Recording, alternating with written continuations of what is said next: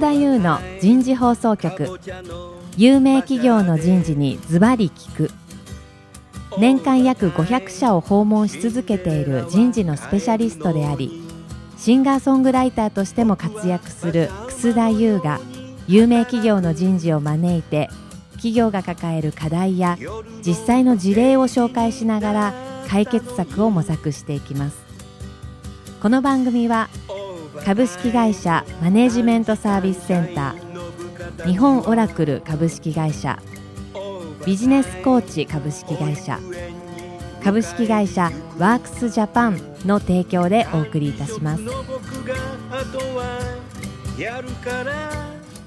はい楠田優の人事放送局。有名企業の人事にズバリ聞く。パーソナリティの楠田優です。今日は第3回目になりますが今日も東京港区外苑前の日本オラクルの14階の会議室から皆さんにお送りしていきます。今日もですね、第3回目になりますが、ダイバーシティ推進の取り組みで、今日は社員の様々な事情のニーズについて、3社の方にお話をお伺いしたいと思います。えー、ゲストの方をご紹介いたしましょう。株式会社セブンイレブンジャパン業務本部ダイバーシティ推進部マネージャーの吉田金明さんです。吉田さん、今日もどうぞよろしくお願いいたします。はい、よろしくお願いいたします。続きまして、札幌ビール株式会社人事部シニアマネージャーの美野義美さんです。美野さん、どうぞよろしくお願いいたします。よろしくお願いします。最後に、今回のスポンサーを務めていただいています、日本オラクル株式会社執行役員、社員エンゲージメント室長の赤津恵美子さんです。赤津さん、どうぞよろしくお願いいたします。よろしくお願いいたします。さあ、それではですね、早速なんですけども、えー、吉田さん。はい。社員の様々な事情のニーズですけども、ワーキングマザーの課題っていうふうになると、どんなことが今課題になってますか？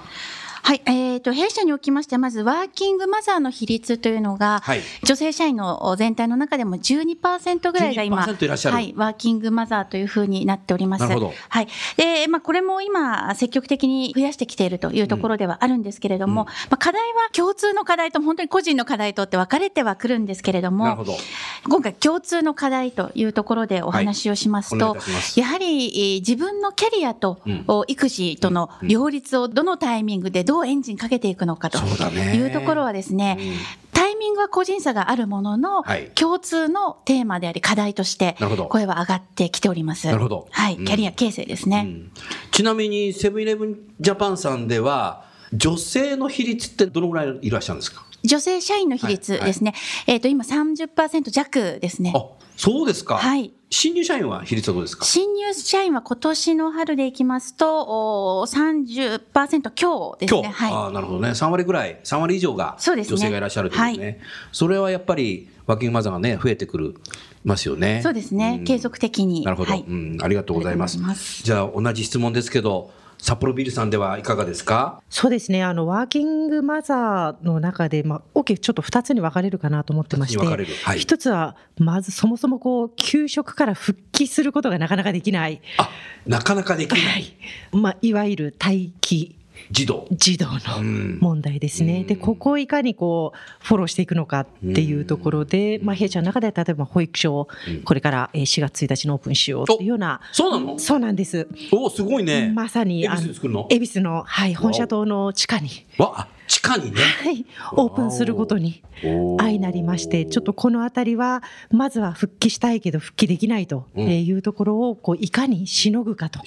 はい、いうところの課題感が一つです。うん、でもう一つは実際にこう働き始めてから時間の制約がある中でいかにまあ効果的に働いたり時間をうまく使うかというようなところ、ここはまさにこう制度枠組み、うん、フレックスであったり在宅であったり、あるいは短時間をうまく使うとか、えー、そういったところでのまあ取り組みをしていかないとこの辺りはなかなか解決できない問題かなというふうに思ってます。なるほどねこう社内にこう託児所を作るともうじゃあ結構入りたいという方がもう出てきてるんじゃないですか？そうですね今ちょうどあの募集をしている段階なんですが、うん、やはりあのたくさんの手が上がっている、うん、状況だなと思いますね。なるほどねちなみに札幌ビルさんでは女性社員の比率っていうのはどのぐらいいらっしゃるんですか？そうですね般社員で約2割ほどですね。はい。なるほど。はい。新入社員はどのぐらい入ってくるんですか？新入社員大体35%からまあ前後っていうところですかね。結構取り出してますね、はい、そうですね。なるほどね。ありがとうございます。さあ、それじゃあ、オラクルの赤さん。はい。同じ質問になりますけど、はい、いかがですか？ワーキングマザーの課題。そうですね。私どもは社員の中で、まあ、約2割が女性です。2割が女性はい。はい、で、まあ、ワーキングマザー、あの、何人っていうふうにですね、あの、測ってはいないんですけどね、特に。ですけれども、あの、平均年齢が、まあ、41歳の会社で、はい、まあ、それなりにやはり、あの、30代、40代の方々っていうのはい。らっしゃいますので、はい、あの、そこの部分がですね、両立が課題であるという年代の方は、うん、あの、多いと思います。うん、で、マザーだけではなく、ファーザーの方もですね、最近はやっぱりお手伝いをされると。まあ、手伝いって言っちゃいけないんでしょうね。うん、あの、そうそう。えー、送り迎えをしたりとかですね、まあ、それを、あの、分担として継続的にやってるっていう人もいますので、フレックスっていううんですかね、少しまあ出勤時間を遅らせて子供を送ってから来るとかですね、うんうん、っていう人も増えています。うん。なので、やはり働き方の柔軟性がある、いわゆるフレックスタイムであるとか、ワークアットエブリウェアであるとか、まあ、そういう制度があるっていうことは非常に感謝してますっていう声をですね、まあ、よくいただきますね。はい、ありがとうございます。まあ、あの、1回目、2回目も少し話は出ちゃったかもしれないですけど、イクメンに対する何か取り組みえー、を少しね、お話しいただきたいと思うんですけども。そうですね。あの、実は、会社全体でなんかこう、イクメンを盛り上げようみたいな話とか実は出てないんですが、うん、あの、自発的な、自発的な、イクボスイクボスの方ね。の方が、はい、なんかあの、立ち上がったというのが、あの、自発的に。はい、動きですね。実際にあの、お子さんがいらっしゃる、うん、まあ、管理職が、の男性がですね、はい、実際にこの、イクボスとして何かこう、自分たちが今の、ポジション、あの、経験を生かして、働きかけることだったり、あるいは共有することで、悩みを解決、お互いにし合えるようなことがあるんじゃないかというような中で、まあ、このイクボスの団体というんですかね、チームが立ち上がって、まあ、あの、自分たちの中で今こういろんなこうディスカッションしたり、あのお互いに悩みをディスカッションして共有してやりくりしようと。やりくりしてるっていう動きが今出てますね。草の根運動だよねそうですね。あえてこう人事があの介在するっていうようなことは、うん、あの今の段階ではこうしないで、うん、あのどんなふうな動きになるのか、うん、会社としても、あの非常に今注目をしているというような状況です。それはでもいいことですよね。そうですね。はい、なるほどね。ありがとうございます。セブンイレブンジャパンさんでいかがですか？はい。あのー、まあ、前回でも少しご紹介したんですけれども、はい、まあ、セブンイレブンジャパン単体であったり、えっ、ー、と、ホールディングス全体でイクメンの推進は今進めている。やってる。はい。うん、あの、大きなテーマの一つとして、えー、実施をしております。はい、今日ご紹介したいのは、イクメン推進プログラムというものをですね、あの、私どものダイバーシティ推進の取り組みのスタートした2013年からイクメン推進っていうのをスタートしておりまして、はい、このプログラムを全今まで11回開催しておりました。はい、まあ、当初は本当にイクメンという言葉にこう気恥ずかしさというか、なかなかこの積極的に参加もしにくいというところもあったようなんですけれども、はい、回を重ねるごとに参加者増えておりまして、いいね、えー、トータルで今1000人強の方がこういったプログラムに参加をして、働き方をまた自分たちも変えていったり、うん、育児に参加を、積極的に参画をしていこうというような、うん、今、風土になりつつあるという状況です、ね、その1000人っていうのは、ね、はい、手上げ引きでくるの？それともなんか指名なの？いや、あの、手上げです。あの、管理職に対してまず、こういうプログラムをしますので、うんはい、配下の方に紹介してくださいっていう案内の仕方にそれで1000人出てくるんだ。まあ、延べ人数ですけれどもね。ねはい。お、でもすごいね、それね。うん、そうですね。素晴らしいですね。あの、もう本当にそうなると、おそらくこのプログラム以外のところでもいろんなネットワークであったり、できるね、今の札幌さんみたいな形、多分やってんだろうね、多分ね。本当に顔見知りでパパ友になってるんじゃないかなと思いますけれども。あもうそうなってくると本当なんか自然になるよね。そうですね。それは実は重要かもしれないな。そうですね。はい。ありがとうございます。赤さん、今の2社の話聞いてていかがですか、はい、素晴らしいですね。やっぱりなんかそういうその人事が手取り足取りっていうと、やっぱり私たちができなくなった瞬間に、その活動って途絶えてしまうので、ね、自発的にやっていただく。で、自分たちが困ってることを、まあ、あの、自給自足し合っていただくっていうのがすごくやっぱりいいと思うんですよね。まあ、その意味で、まず最初は、まあ、誰がイクメンかわからないので、そのセミナーとかでね、あの、顔見知りになっていただいてっていうのはすごくいいきっかけかなというふうに思います。確かにそうだね。誰がイクメンかわからないってなるね。はい、なるほどね。うん、ありがとうございます。少し話題を変えて、介護の話に行きたいと思いますけど、やはり介護の抱えてる社員の方っていうのは増え始めてますか？吉田さんいかがですか？そうですね。あの、実は介護について、えー、社内で調査をしたのが昨年、一昨年から社内調査を始めております。はい、あの、実際、現時点で介護を抱えてますかという質問に関しては、非常にまだ比率としては低いです。低いですかはい。うん、あの、社員の平均年齢も若いという特徴もありますので、現実的に介護っていうのは、まだあんまり抱えてない認識があるんですけれども、ではじゃあ5年後に抱える可能性はありますか？っていうクエスチョンに対しては、かなりの確率、も5割ぐらいぐらいですよね。はい。あの、抱える可能性があるというふうに言ってまして、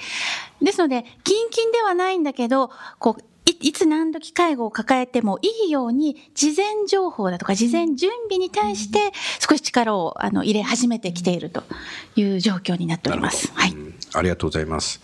えー、実際じゃあ札幌ビーさんでいかがですか？介護については。はい、そうですね。あの、弊社も実は最近介護問題というのが非常にこう表になってきたような状況にあります。そで、うん、そこの中で今、まあ、どういう取り組みが必要なのかなっていうところで、うん、ちょうど去年からいろんな取り組みを入れ込み始めたんですが、はい、一応こう情報面からの支援というところと、それから、えー、両立環境を確保する、面からのまあ支援、それから3つ目が費用面からのまあ支援というような枠組みを持っています。で情報は先ほどあのおっしゃられてた通りいかに早いタイミングから情報に触れるかというところが大事だなと思ってまして、あの介護のセミナーですとかウェブ上であのいつでもどこでも、あの介護ってどういうことが起きるんだろうとかなるほど、えー、いうことを見れるようなものを介護は休職することじゃなくてケアマネージャーをマネジメントすることだみたいな。そうですね。そこも含めて、あの情報発信というのを始めています。なるほど。あの環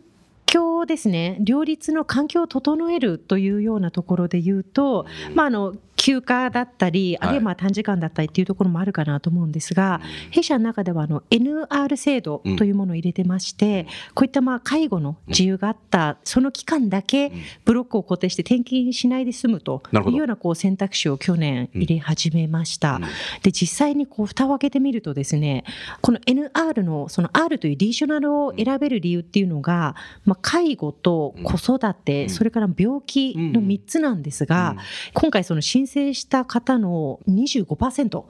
が実はこの介護の理由によるもので、実は圧倒的に男性が多かったです。なるほど。こういったところは見えるようで見えていなかった部分かなっていうふうに思って、ね、いわゆる育児の問題は会社は把握しやすいけど、介護は言わない。なかなか、そう言うとなんか評価下がっちゃうんじゃないかみたいな。ですね。あの、ご本人が、ね、あの、言うものではないと思われていたりとか。そうですよね。だけど、それだけいらっしゃって、非常に使うっていうのもまたそうですね。素晴らしい、ね、困ってらしたんだなっていうのが改めて制度を入れることによって見えてきたという部分と、まあ、何かあればその制度が使えるっていうふうに若い世代がまあ思えたっていうあたりは、まあ、制度を入れ込んだ一つポイントになったのかなっていうふうには思っています。ね、最後の費用面ですね。ここはですねまだまだ手を入れなくてはいけない、えー、あるいは入れるべきなのか自体も検討すべきところかなっていうふうには思っていますね。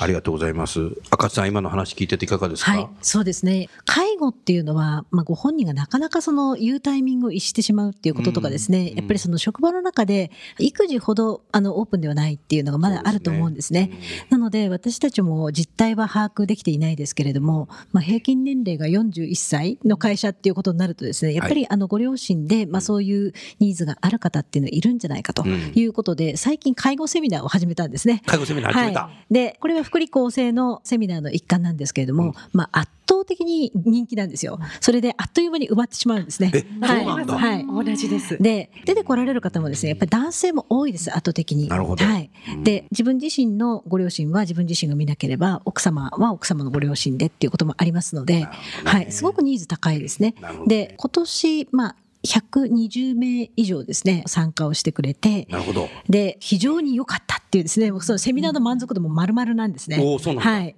なので、まあ、おっしゃっていたような、その情報を、まあ、先に、あの、そういうその、なんていうんですか、実際ニーズがある人と、これからもう、近々ありそうであるという方々がですね、あの、情報を持つっていうのはすごくいいことだと思いますし、ね、あと、それに対してどういうお金の備えが必要かとかですね、っていうことも含めて、すごく良かったっていう。はい。なるほどね。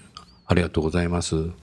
まあ、あの、番組のお聞きのね、人事の方も、なんで今、介護なのかなというふうに、えー、素朴に考えて聞いてらっしゃる方もいるんでしょうけども、日本企業っていうのは、1980年代前半までっていうのは、55歳定年だったんですよ。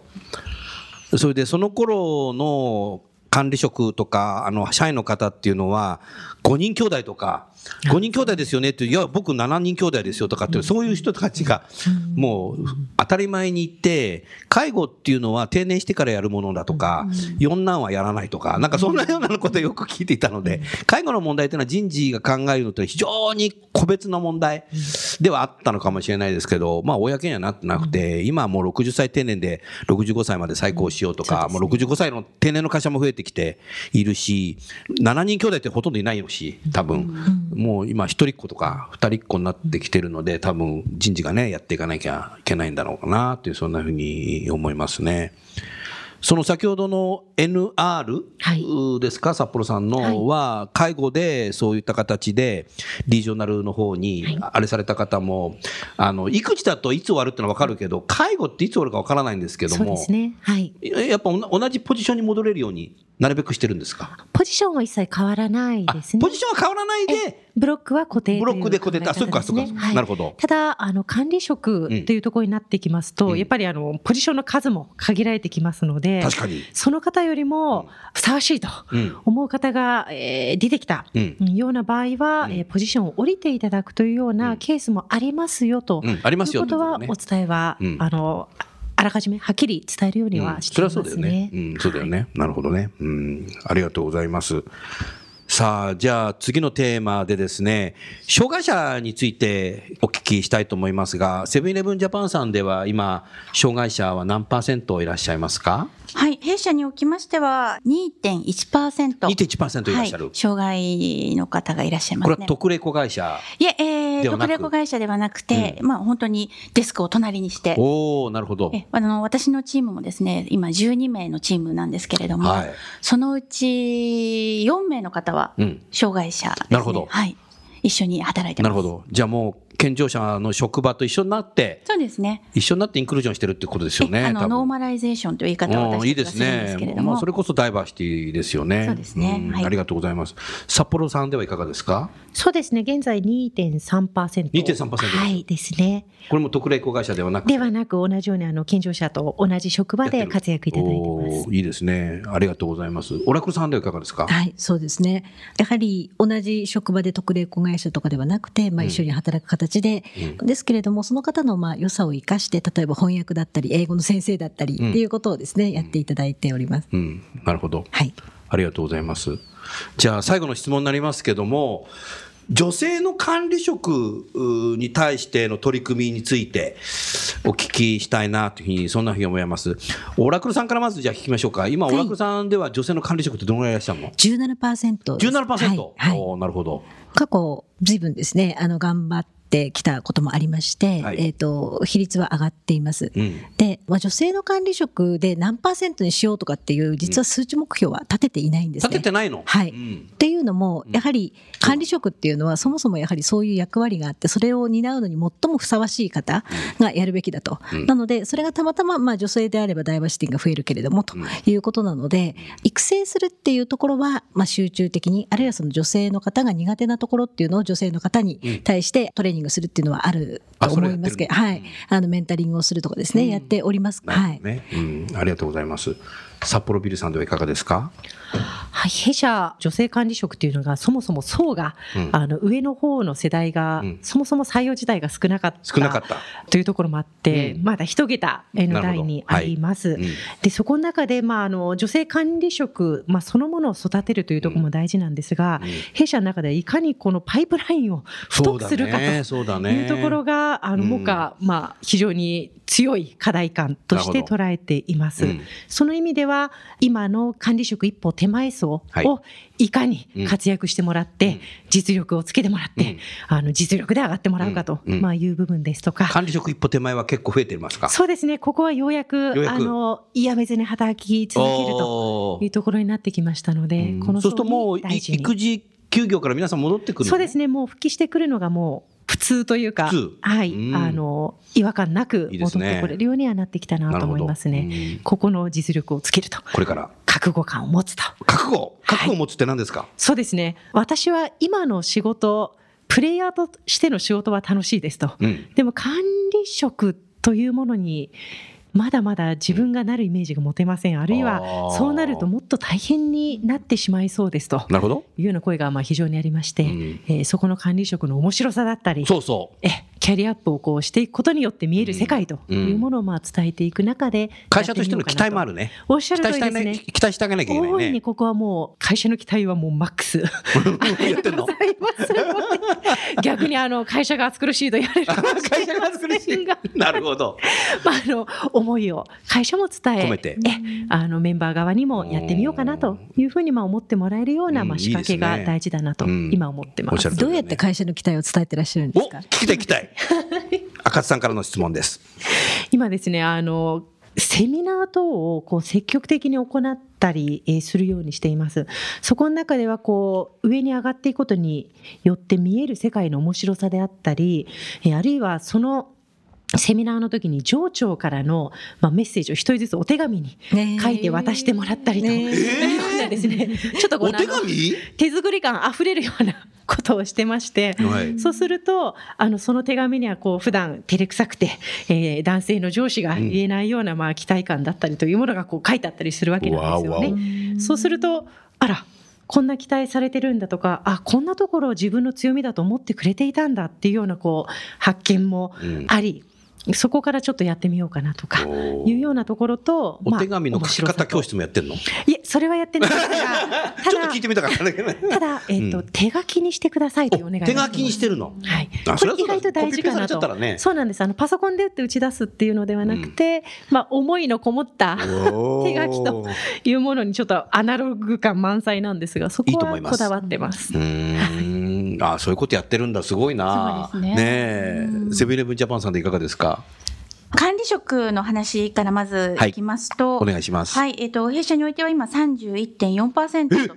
いう、はい、比率になっております。すごいね、それ。そうですね、おかげさまで頑張って増やしてきてるというところではあります。ただ、あの、平均的に女性の管理職が多いというわけではなくて、はい、やはりいろんな職種がある中で、業務特性がある中で、はい、この部門はやはり女性の方が長けてるっていうような職種もありまして、まあ、これが全国に今37箇所あの拠点があるんですけれども、はい、そこでの女性管理職がどんどんどんどん増えてきているというところが背景にありまして、全体的な比率も上がってきているなるほど。セブンイレブンジャパンさんでも、その育児休業終わった方はみんな戻ってくる？そうですね、多いです。ほとんど戻ってくるのを前提にしてますので、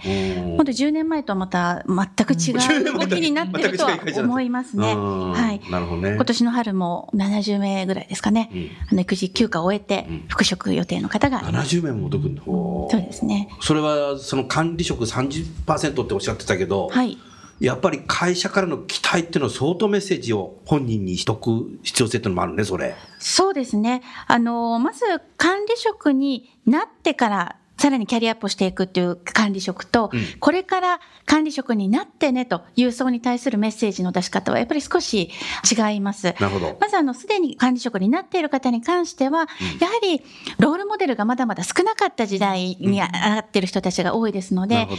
女性ならではの課題というか苦手意識の持ってる部分もありますので、はい、そういったところをいろんなセミナーであったり勉強会を通して補足しながらもっともっと上のキャリアを目指してもらうと。いうことで、永続的な管理職になってもらうというところが一つですね。はい、あとはこれから管理職を目指してもらおうという方に関しては、うん、先ほどのサプロビールさんと同様にですね、うん、そうそう。やはり期待を伝えていくというのと、ただ期待だけではなくって、やはりビジネスですので、実力をつけてもらうというところは両輪で伝えてます。ただ、今までの傾向でいくと、実力をなんとかつけて男性に負けないようにっていうところが強かったんですけれども、はい、まあ、それも大事なんだけれども、うん、あなたらしさ、自分らしさの、このあなたの強みをもっともっと生かすような働き方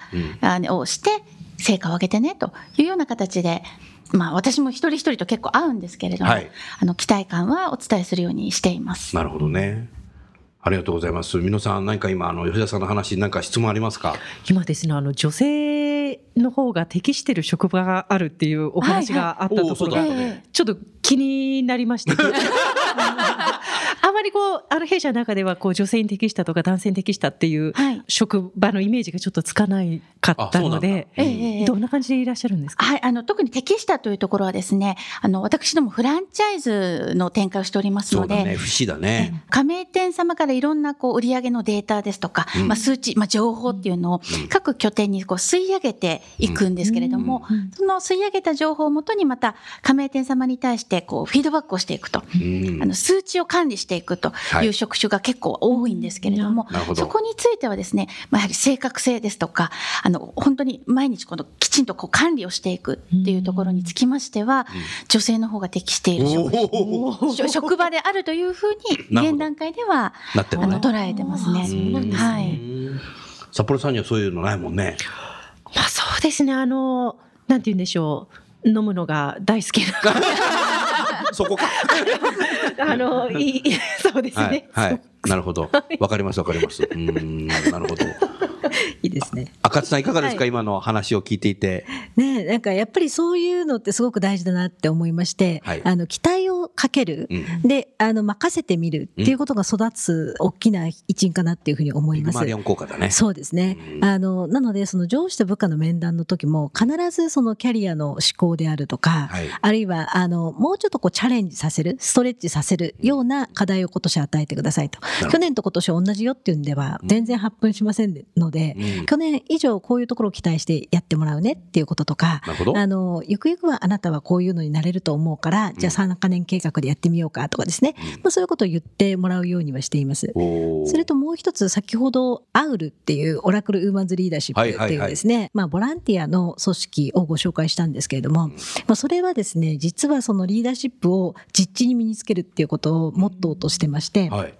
つまりなんかそのいい人の話を聞いたりとか、座学っていうのはあんまり身につかないんですよね。あの散々いいお話は聞いたけれども、その自分はまだできませんっていうふうになってしまう。なので、あの実ちにあのやってもらうということをやっています。っていうのは例えばそのセミナーとかですね、うん、みんながやりたいと思うことがあれば、やってくださいと。それからお金が必要だったらマネジメントに取りに行きましょうとかですね。なるほど。そうすると、その例えばアソシエイトの方は社長のところに行って、いくらいくらお金くださいっていうことをやったことがないわけですね。そうだね。はい。とか、あと200人規模のセミナーをやるんで、社長ぜひオープニングのコメントをしてくださいと。うん、そうすると何のためのイベントなんだっけとか、うん、僕はどういうことを言えばいいわけとかっていうことを聞かれるわけですよね。そうですよね。はい。で、そういうそのプレゼン、はい。プレゼンテーションも、まあ、あの、言わなきゃいけないわけですね。で、最初持ち時間が10分って言われてたのが、ちょっともう社長時間ないんで、3分でお願いしますとかって言われると、うん、じゃあどこを削ってどういうふうに言ったら社長に伝わるかとかですね。うん、っていうことを、まあ、あの、実地で訓練します。で、なので、まあ、その200人鍛えられるね、セミナーを、まあ、自分で企画をするとか、うん、あるいはそういう人たちを前にファシリテーション、司会をするとかですね。あるいは、そのさっき言ったエグゼクティブのプレゼンテーションだったり、あるいは、まあ、役員を呼ぶ。で、一人一人にどうやって呼ぶんでしょうと。今までは部長とかがやってくれてました。で、それをですね、アウルっていう団体でやるんだからあなたがやりなさいっていになってですね。で、まあみんながそれぞれ手分けをして、まあ一般社員の方がやられるわけですよね。そうすると、まあそういう経験を何回かするうちにですね、自分もできるっていうふうに思えるようになるんです。うん、で、だんだんそうやってこう輝いてる姿を、まあ部長とかですね、課長が見てくれて、あ、あの人すごいいいねと。今度うちの部門の司会やってもらおうかな。例えばキックオフのとかですね。まあそういう大役があの回ってくるわけですね。そうすると自分も入って受けることができると。うん、で、あの、女性の問題は管理職になりたくありませんっていう影には自信がありませんっていうのもあるんですね。で、あるいはそういうことを私はできるでしょうか？とかですね。やったことがないですっていうのが結構多いので、やったことがある、そして成功したことがある、自信があるっていうふうになれば、管理職のポジションが回ってきた時に、はいっていうふうに受けられる可能性が高いわけですよね。なるほど。なので、まあ、アウルで実地にあのそういうイベントをですね年間20本以上やってますので、はい、経験させとくといいね。はいそうすると、まあ、企画もやれる。はい。なるほど。ということで、結構自信のついてる方が多いです。なるほど。はい。はい、ありがとうございました。それじゃあ、今日も時間になりましたので、えー、この番組は終わりたいと思います。次回最終回はですね、ダイバーシティ推進の取り組みの中でどう活用していくかについて、ええー、お話をお伺いしたいと思います。えー、今日もセブンイレブンジャパンの吉田さん、札幌ビールのえー、美濃さん、それから日本オラクルの赤津さん、どうもありがとうございました。ありがとうございました。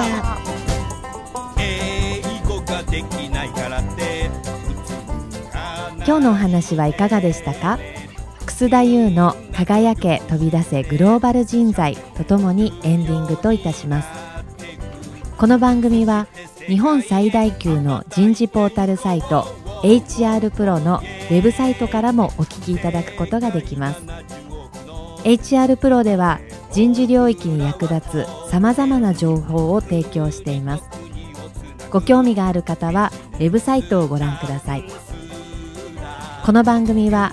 企業の人材戦略人材育成のプロフェッショナルカンパニー